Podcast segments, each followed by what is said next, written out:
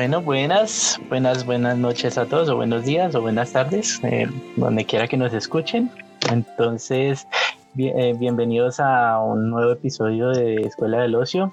Esta noche tendremos a tres invitados, eh, que serían, pues, Cristian Torres. Buenas noches a todos. Elder. Elder Pineda. Buenas noches. Buenas, buenas noches. Adelante Y Angie Guerrero. Sí, hola a todos. Bueno, hoy, hoy, tenemos un episodio bastante peculiar y creo que, pues, no sé, para mí eh, fue un, una serie muy emotiva que va a ser eh, Violet, Violet de Belgarden y nuestro episodio se va a centrar en el lenguaje como la realidad humana. Entonces, bueno, antes que nada, pues este capítulo puede tener adelantos en la serie, entonces quien, quien nos escuche, pues si quiere, eh, si no quiere perder su experiencia con, la serie, pues le, recomendamos que omitan este capítulo hasta que vean la serie y después sí nos escuchen. Primero, eh, pues una breve introducción eh, este anime se trata de una chica eh, llamada Violet de Bergarden que regresa de la guerra como soldado y fue encontrada por un empresario de redacción de cartas que la ayuda y le brinda un trabajo en la empresa, en su empresa. Violet inicia su, trabajo sin comprender mucho eh, lo, que escribía o el significado de las palabras sin embargo, y conforme se va desarrollando en cada capítulo de la serie, Violet pide una experiencia especial con las personas que vienen a solicitar el servicio de reacción y empiezan a comprender a las personas y sus sentimientos. Por ello, Violet va a redactar mejor y con una mayor fluidez. También eh, dentro de todo, la serie va a explorar lo que es o lo que significa ser humano. Entonces, ya eh, después de esta breve introducción, no sé si quieren opinar más allá de, la sinopsis y de las preguntas de que vamos a tomar, eh, sus opiniones o qué les pareció, calificación. Mm, bueno, yo sí diría que de 1 a 5 eh, le daría un 3.5 a la serie. Realmente es muy emotiva y básicamente pues es la búsqueda que tiene Violet en, saber qué significa te amo. Eh, ella aparentemente es como una persona muy racional, entonces no logra una conexión, bueno, entre las palabras y las emociones y bueno, solamente quería decir como como eso. Ah, y por cierto, también me encanta la, la, animación, o sea, me gusta mucho. Creo que pues, no vendría al caso, pero me gustaría resaltar también eso, ¿no? La animación es bien. Perfecto. Elder. Pues eh, creo que me robaron las palabras. Loco, yo también, yo sé que una serie no se debe juzgar por la animación, pero esa serie tiene muy buena animación, mm. tiene, tiene, un contenido gráfico muy alto y, y, unos detalles que uno lo hacen como espectador visualmente, o sea, masticar visualmente esa, esa, ese anime. Sin embargo, pues es una serie lenta, de construcción lenta y basada netamente en los sentimientos es de ese desarrollo lento. Si, si, si uno es como espectador que no le gusta un desarrollo lento en una historia, yo creo que no le va a gustar esta serie. Si quiere profundizar más, véasela. Tiene obviamente demasiado diálogo. Y yo creo que por ahí podría decir eso. La calificación todavía no me la vi porque me falta verme la película por ahí. creo que tiene una O, entonces Sí, y la película y, pero, y lo otro es que pues no vi la necesidad tampoco, pues uno tiene de terminarse la serie, ¿no? Porque todos los episodios no tienen como una continuidad, ¿sí?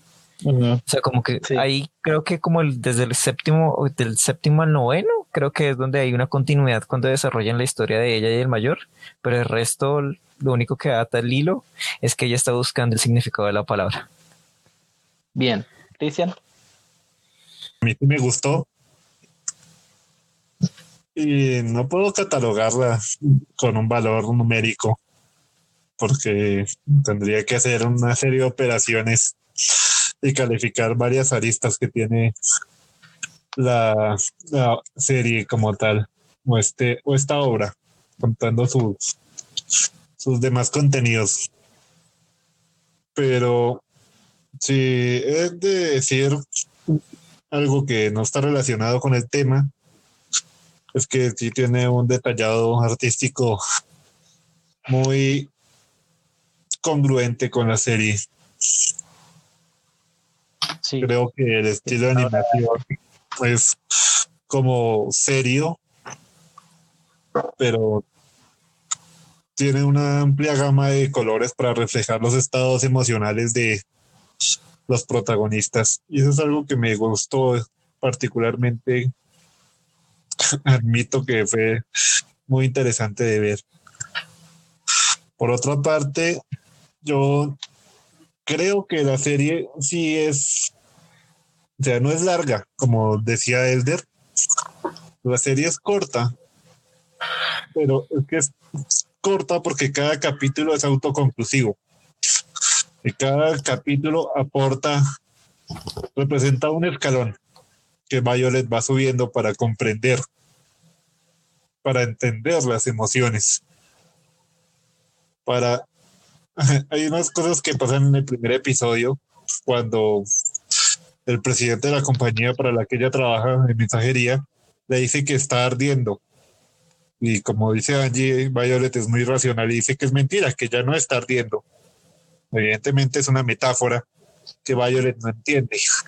Y la ponen en, o sea, la imagen nos la muestran de, de la espalda de ella a través de la, lura, de la luz de un faro, de un faro de gas, con la llama cubriéndola. Es como, como que las heridas, las llamas que la están consumiendo son imperceptibles para ellas. Sin embargo, el dolor está ahí. Bien. De entender lo que siente. Bien, bien, bien. Bueno, entonces, eh, ya, ya entrando en, en el tema, eh, pues digamos que en, en, el anime no sabemos mucho sobre el pasado de Violet, más allá del primer encuentro con el mayor y de lo habilidosa que es, son, pues, que es ella para la guerra. Entonces lo, lo que sabemos es que al final ella logra ser un, una excelente redactora, ¿sí? ella escribe muy bien esas cartas y pues se convierte en una verdadera automemoridol, que pues es la, la denominación que tienen en, en, el anime.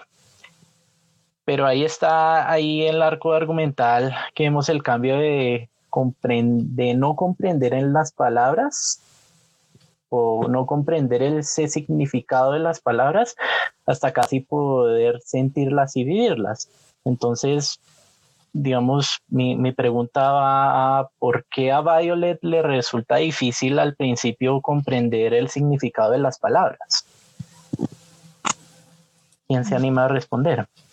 Bueno, yo, yo me animo a hacer la primera. Mm, cuando uno ve la serie o el análisis que yo hacía era, parecía que Violet es como un androide, ¿no? O sea, como que es un ser que fue creado únicamente y exclusivamente como un arte. Entonces ahí muestran que este general llega y le muestra como otra forma de vida a la que ella nunca estuvo expuesta. Ahí uno puede entonces relacionar precisamente cómo ese eh, crecer en un contexto social determinado hace que se, se empiecen a tener ciertas ideas o ciertas creencias de ver el mundo. Entonces ahí yo para concluir es básicamente eso. Violet nunca estuvo en un contexto en el que estuviera sumergido estas palabras como te amo, sentimientos, que es como el fuerte de, del anime y por eso ya para ella es incomprensible. Yo la vería ella como un androide en, en la serie. Pues, eh, pues yo, yo me tomaría la libertad de ser el segundo. Primero decirle a Cristian que no me refería a que era larga en la cantidad de capítulos, sino lenta en el transcurso, en la, en la historia. Y segundo, Sí, Angie tiene razón, o sea, ella, ella tiene un modo de ver las cosas y más que todo por su forma de haber sido criada para ser un arma, ¿sí? Y pensaba como un arma. Y aparte veo que ella tampoco se relacionó con más personas, solamente se relacionado con el mayor, ¿sí? Ella siempre vio a este mayor como, no sé si una figura paterna, pero siempre lo vio como una persona muy cercana o la única persona cercana para ella. Porque ya toda la gente a la trataba como una, una herramienta, a diferencia de este mayor. Y que al final, pues, la, la, la, entre comillas, lo que le pasa a este mayor y las palabras que le da a ella cuando están despidiendo, entre comillas, eh, hacen que esta persona vaya en una búsqueda como de el significado de esa palabra que nunca ha escuchado. Hay otra parte donde ella encuentra una, una palabra como belleza, hermosa, algo así que dice que nunca la había escuchado y que nunca la había podido, no, no sabía que existía. Y yo, bueno, esto hace mucho chale y pues nunca había escuchado esa frase. Pero pues a ella le cuesta eso también es por la falta de interacción humana y como ella siempre ha sido, yo soy una herramienta, tiene ese chief y este señor se lo cambia, se lo dice, no, usted no solamente es un chief, es para algo más. Sí,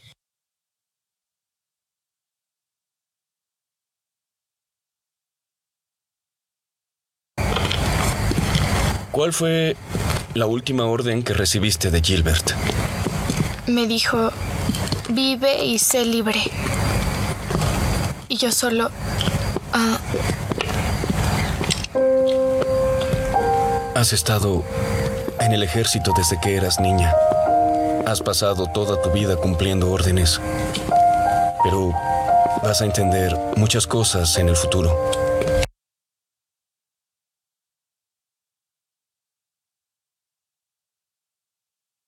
Primero, eh, es que el primer capítulo es muy bueno para referenciarnos a este, esta pregunta, porque en ese capítulo llega un señor cuando ella está limpiando las ventanas y pide que si le puede realizar una carta.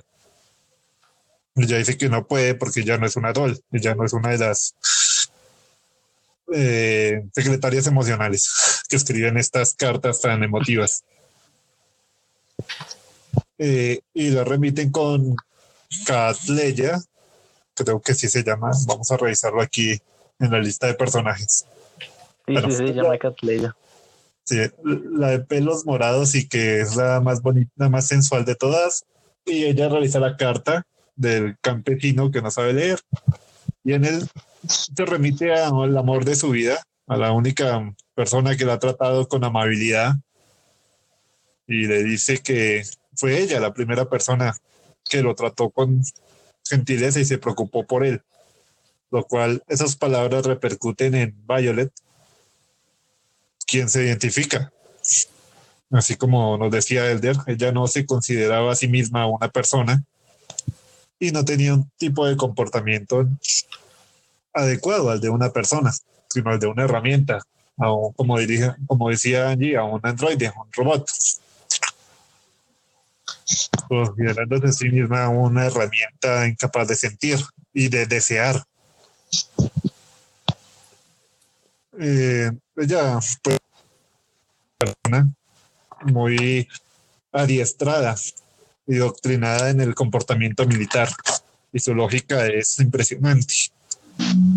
Funciona la consecución de objetivos claros y precisos. Y esa falta de interacción social es la que le impide el significado de las palabras.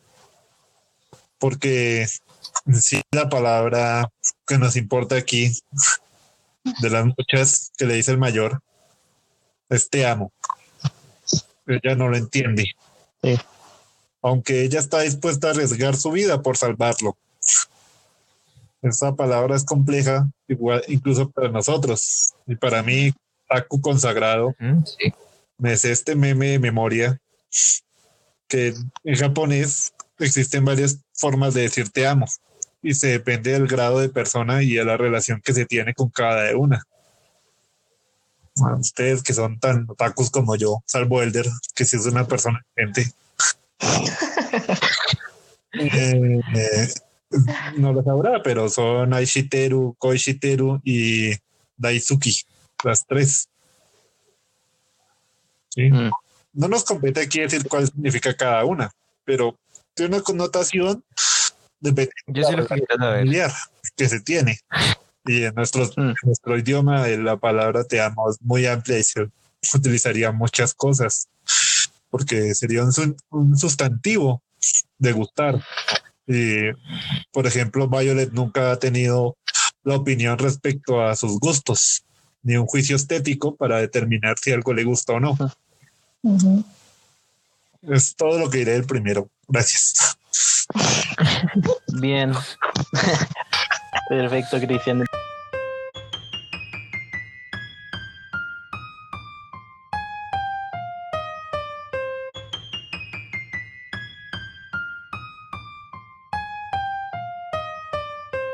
Entonces, como para redondear un poco, eh, tenemos que Violet, pues no, digamos, podemos decir que en, lo que sale en la serie no tuvo un contexto eh, social o familiar o incluso humano que en consecuencia pues pudiera relacionarse bien con, con los demás y que pues digamos eh, cuando se reúne con con el mayor y el mayor la empieza a tratar no tanto como un como un arma o como un objeto, sino más bien como tratarla igual que a un ser humano.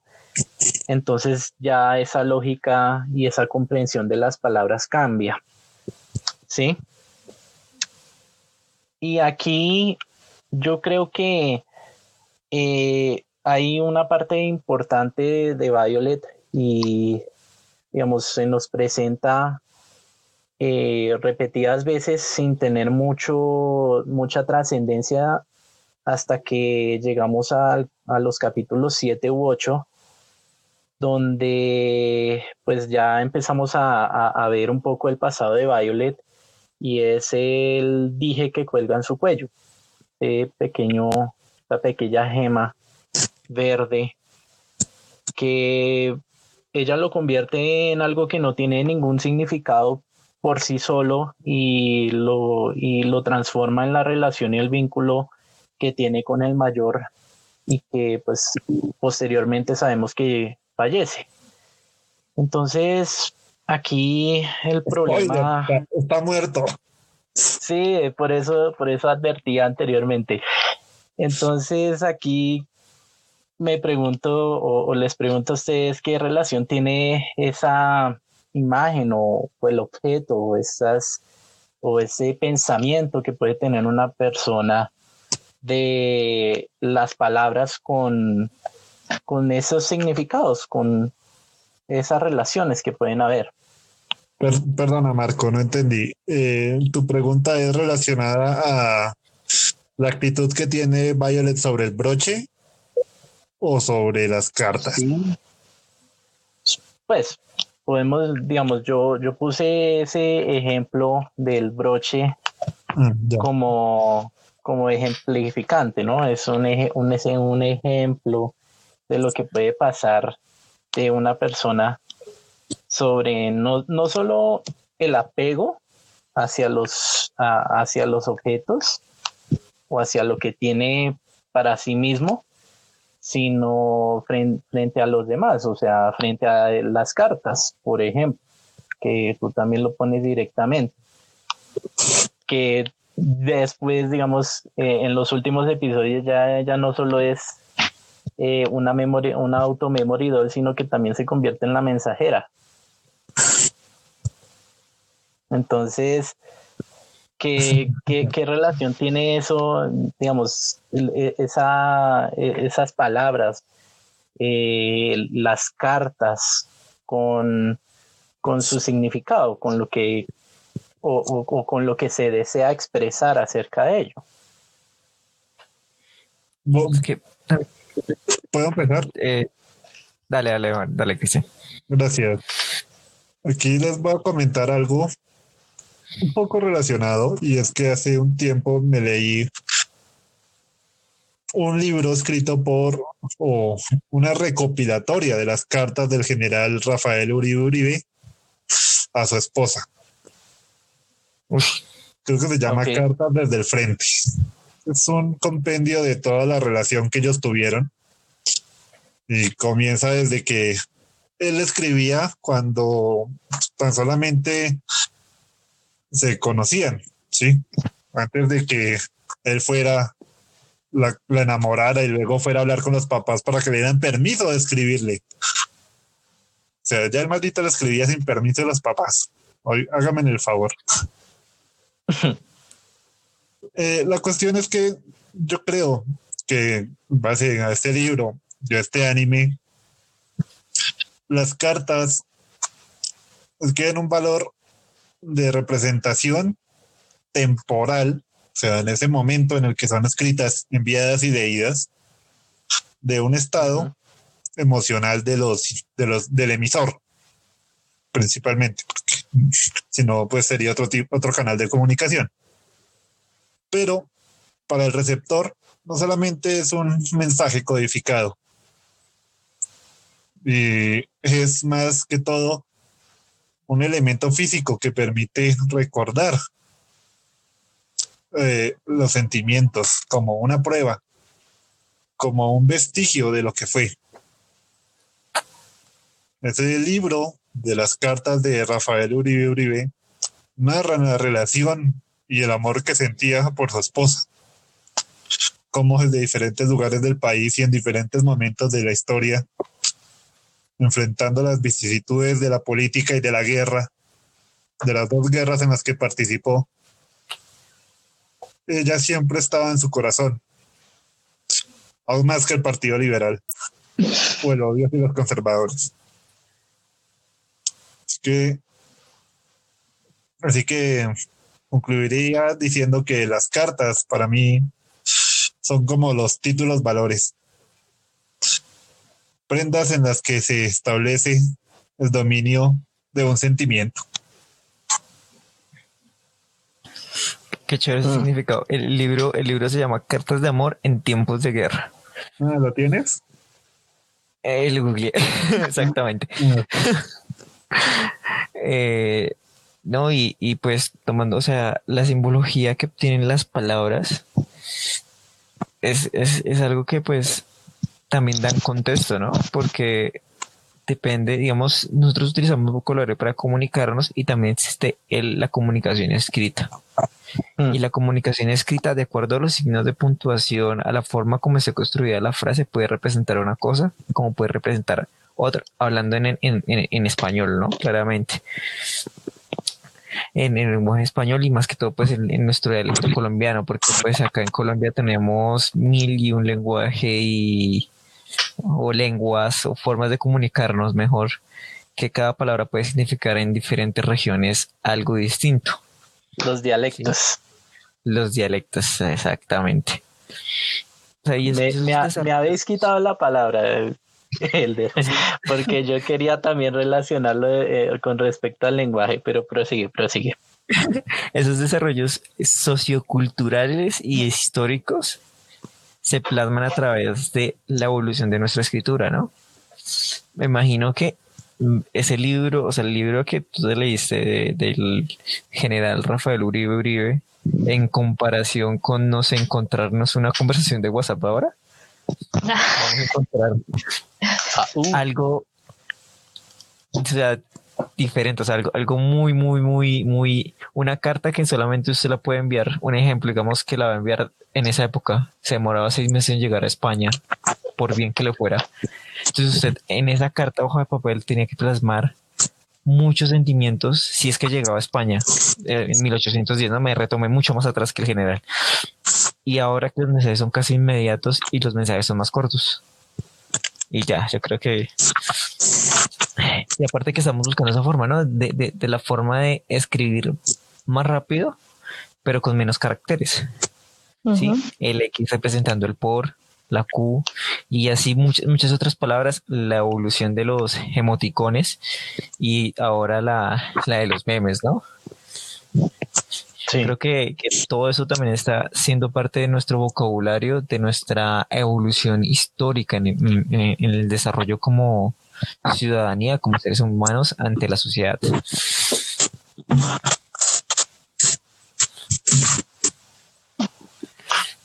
No sé qué opinen, qué crean. Eh, bueno, yo también iba a decir algo relacionado con lo que dice Helder en relación a lo sociocultural. Eh, yo también creo que eh, las cartas ya es algo más em, propiamente, evidentemente, una creación humana que permitía transmitir información. Pero también en Violet se veían como dos maneras de escritura, ¿no? La escritura emocional, que hace que la persona tenga como ciertas emociones, ciertas reacciones, pero también está la escritura formal, que que muchas veces nosotros utilizamos en nuestros lugares de trabajo. Entonces ahí es donde radica, digamos, que esta dificultad de Violet que no hay que dejar de lado, ¿no? E-, el objetivo de la carta, ¿cuál es? que la persona tenga ciertas reacciones emocionales en, en Violet Evergarden, pero digamos si también lo trasladamos un poco a, a, los conflictos bélicos, pues vemos que de pronto no tendría que tener necesariamente una connotación emocional. Entonces ahí eh, yo pondría eso en tela como de, de, discusión, compañeros, para que también miremos ese lado, ¿no? El objetivo de la carta eh, que se envía. Entonces sí, no me acuerdo qué más dijo Elder. Entonces voy a tratar de recordar mientras ustedes charlan para ver, porque dijo cosas interesantes. Entonces, Marquillo, no sé qué tendrá que decir o algún compañero. Bien, pues digamos que aquí yo creo que le apuntaron a, lo que yo quería también transmitir y decirles a, ustedes que es eh, acerca de, lo que es el, el, significado de las palabras, ¿no? porque pues eh, no, no solo es lo, que se escribe lo que tiene significado, sino también las experiencias o la relación previa que tiene una persona con otra, lo que enriquece y, como que me complejiza o eh, lo hace más difícil comprenderlo, ¿no? Desde de, de, lo que se expone en una carta, ¿no? Entonces ahí pues tenemos eh, no, no solo las interacciones culturales y lo social, sino también ese, ese significado profundo que cada persona tiene en relación con otra. Creo que el capítulo, el, el capítulo 11, eh, en el que eh, una chica eh, se lo resumo así, estaba la chica, una chica pequeña y su mamá que estaba enferma, eh, la, la, ayuda a, la automemoria, la Violet de Bergarden, que le escribiera unas cartas. Y al principio la chica no comprendía por qué eh, ella no estaba directamente involucrada en ese en la creación de esas cartas. Y pues al final sabemos que esas cartas eran para que cada año ella recibiera una carta deseándole feliz cumpleaños desde pues desde que fallece ella porque pues la mamá sabía que no le quedaba mucho tiempo y pues esa representación pues resultó bastante digamos va más allá de la relación con con la simple carta y es con, la relación que tiene o el vínculo que tenía ella con la chica, con la mamá. Eh, y aquí pues eh, creo que podemos entrar en una parte polémica de, este capítulo y es, em, eh, digamos que pues la, la siguiente pregunta puede, digamos, el, darle validez o no a, esa pregunta no solo tiene una argumentación distinta, sino que pues eh, establecería posiciones claras y diferenciadas que nos pueden distanciar, mm, nos pueden distanciar y también puede distanciar a la audiencia. Entonces, eh, hablo de que pues hay personas que piensan en el, el, lenguaje es tan solo un medio para comprender la realidad, ¿sí? Podemos decir que los ingenieros o los arquitectos utilizan los números y las palabras para desarrollar sus actividades y eh, transformar la materia. Y mientras otros otras personas pueden considerar eh, las palabras como parte de su vida y la vida misma.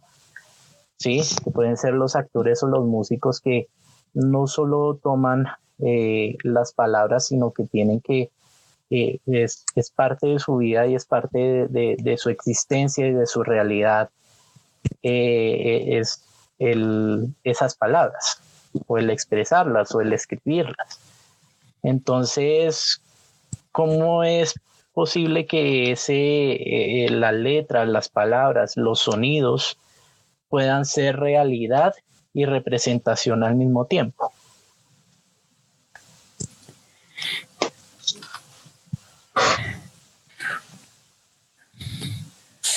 Sé por qué se me recordó un meme como que no puedes oír las imágenes y aparece cualquier cosa que tú recuerdes, una foto, no sé, es que ahorita no se me, no se me viene ninguna SMB y tanto es que ahorita no me acuerdo.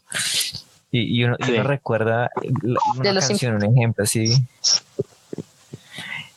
entonces, pues, pues eh, lo que pasa es que nosotros tendemos a relacionar, ¿no? Entonces, una palabra la relacionamos con algo. Normalmente ese algo lo debemos relacionar con un sentimiento. Muchos, muchos, muchos de nosotros no, no generalicemos pero muchos hacemos esa relación o sabemos que cierta palabra significa algo, ¿sí? O quiere darnos a entender un algo. Una vez más remito de digo, también depende las del contexto, ¿sí?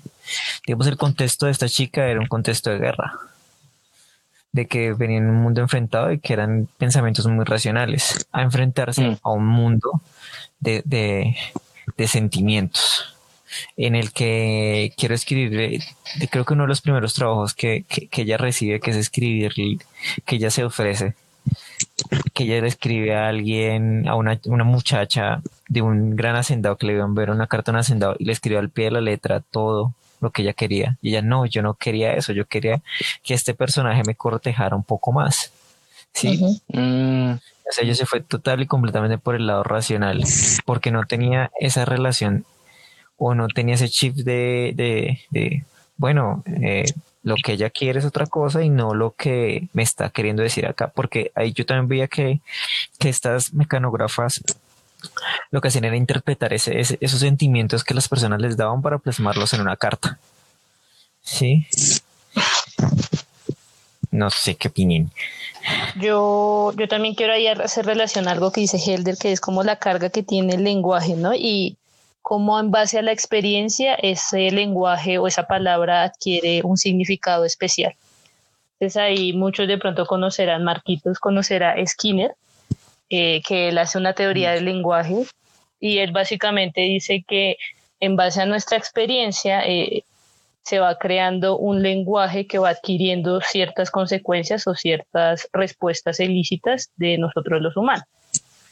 Entonces, ahí uno puede decir que Violet Evergarden no tiene esa, esa carga de los significados, no sabe lo que significa el te amo o la carga tan fuerte que es para la sociedad, porque no se le ha hecho un debido condicionamiento una debida contingencia. Eh, por otro lado, también se puede hablar de, de un poco acá de Chomsky, que él dice que el lenguaje ya es algo innato de nosotros, ¿no?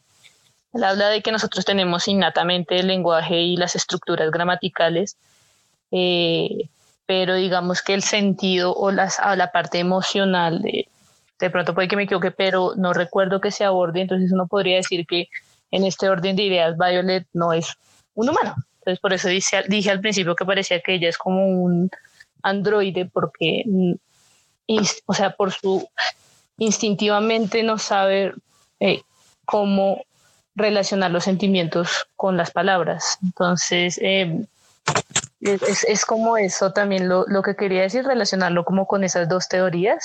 Eh, y uno podría decir que, de acuerdo con Skinner, pues a lo largo de la serie, esta chica va aprendiendo, va haciendo una debida, una debida contingencia, porque pues si se dice te amo, eso tiene una carga emocional muy fuerte eh, por parte de las personas o tiene de pronto unas consecuencias visibles muy fuertes, ¿no? Entonces, eh, sí, como que quería decir eso. A mí si de pronto me acuerdo de algo más, pero bueno. Yo por mi parte no tengo más que agregar a lo dicho por mis compañeros.